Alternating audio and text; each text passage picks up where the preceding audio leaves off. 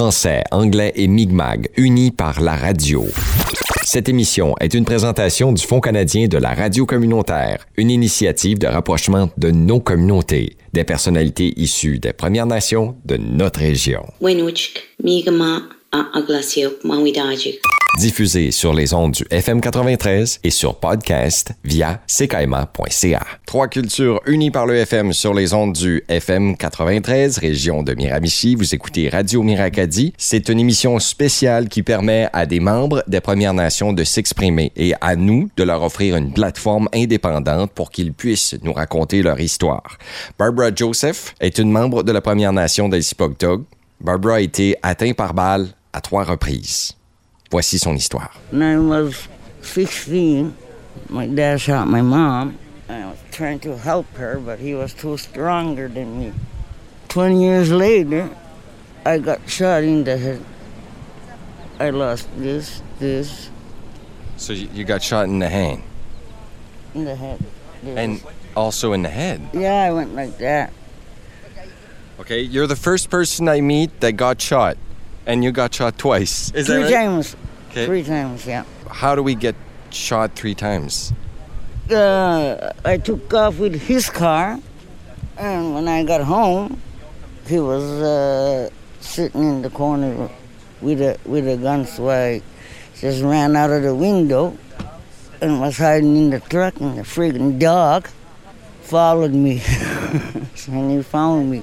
So I said, I told him, well, shoot me then. I didn't think he was gonna do it, and I went like this because he had it, had it this way and he did. He only got two years because he took me to the hospital and he pleaded guilty right away. So when was this? Well, my mom was 77, the year 77, and me was in uh, 97 or 98. Okay. Yeah. How do we live after getting shot? Did you have trauma? Did yeah, yeah, I started having seizures and I used to go to a therapy therapist and she had to go for a maternity leave and I didn't have another one so that's why I just wouldn't go straight in. So so he only got two years. What happened to him next? He lives in uh, he lives off the reserve in Ford's Mills. Okay.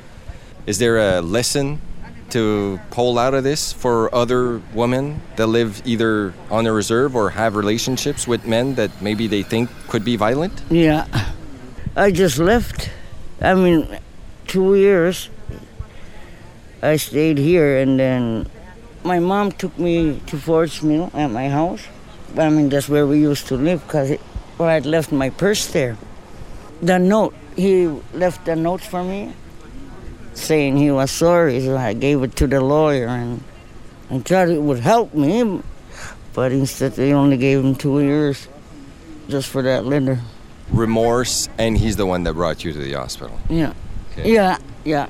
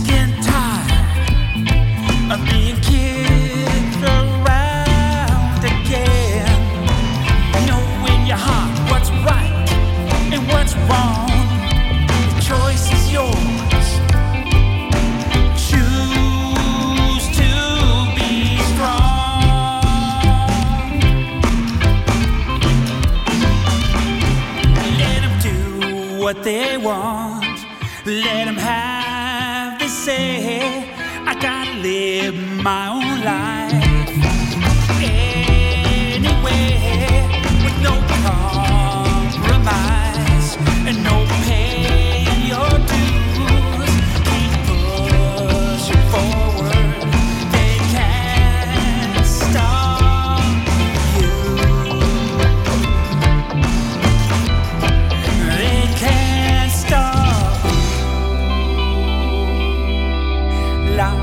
La da da da la da da da.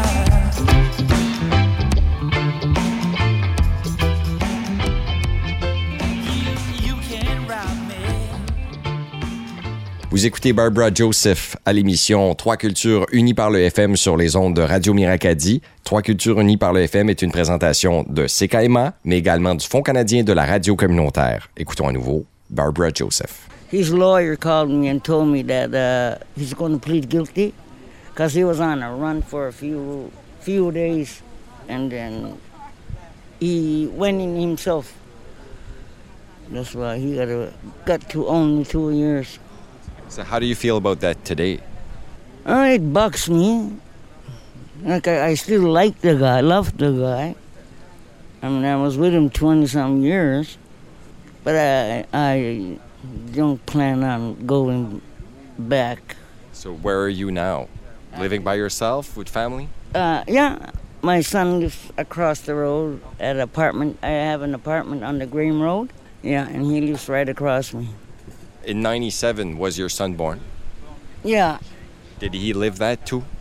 uh, he didn't see it. He was in uh, Vancouver in uh, something for natives uh, trying to clean up or something. But he was young, like 13, 14, somewhere around there. They brought him down, and he didn't want to go back up there. Uh, he did go back up to Vancouver, but then he couldn't stay there. He wanted to come back to me, take care of me, he said.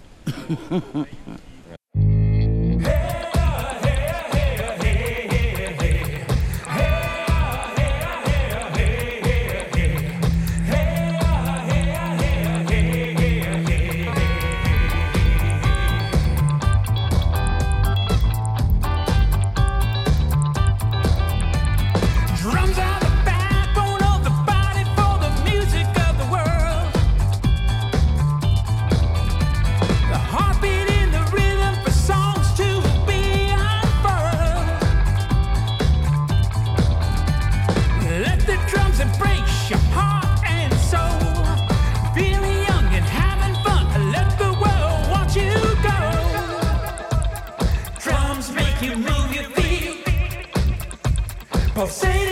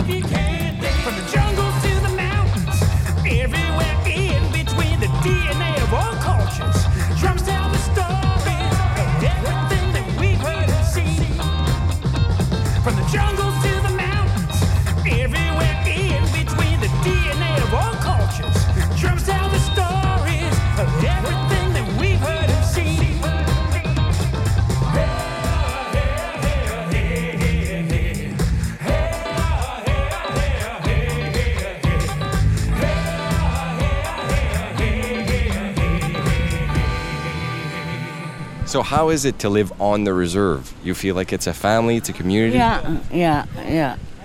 What does it bring to you? Everything that I never got up at uh, Ford's Mills. So did you work in your life? You did? What'd you do? Uh, cook Where? uh, all over the restaurant, all over because You seem to be happy, you're smiling. yeah, Are you living well? yeah, yeah, yeah.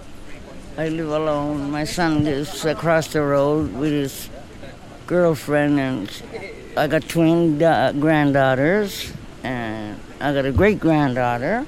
And my mom's birthday is going to be next week, and I want we want to take a five generation picture. Yeah. Okay. That's what that's what I have in my head. Wh- What do you believe in? Are you religious? Ah.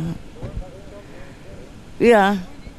Certain like I certain things that I can take and certain things I but I don't go to church though. There's like the spiritual ones that don't believe in God, they believe in nature, and there's the religious ones that believe in God. Would No, you I say you're in God? you're religious? Yeah. Why do you believe in God? I'm just curious. Well, I'm here today. He didn't want me. You're the first one I meet that got shot three times and being still alive to talk about it. I thought it was just in movies. yeah, yeah. It was only a 22 too. It was only a 22, and it, it it's a small gun, and it still did a lot of Yeah. damage. Yeah. I'm even surprised uh, when I watched that ID show. And they get 22s and they, I didn't think 22 can shoot. I mean, can kill a person. But when you watch those ID shows, you know I could have been dead. I wish you success, love, and peace. Thank you.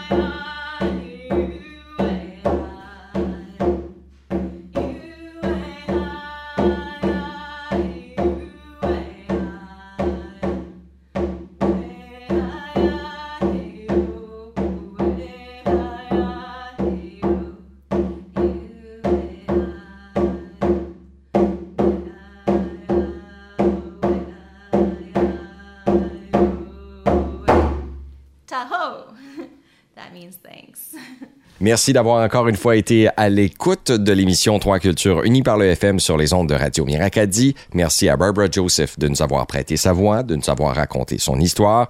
Espérons qu'on vous fait vivre une réalité dont vous n'étiez pas trop au courant. Si oui, de vous sensibiliser du sort et aussi euh, des modes de vie sur le territoire des Premières Nations.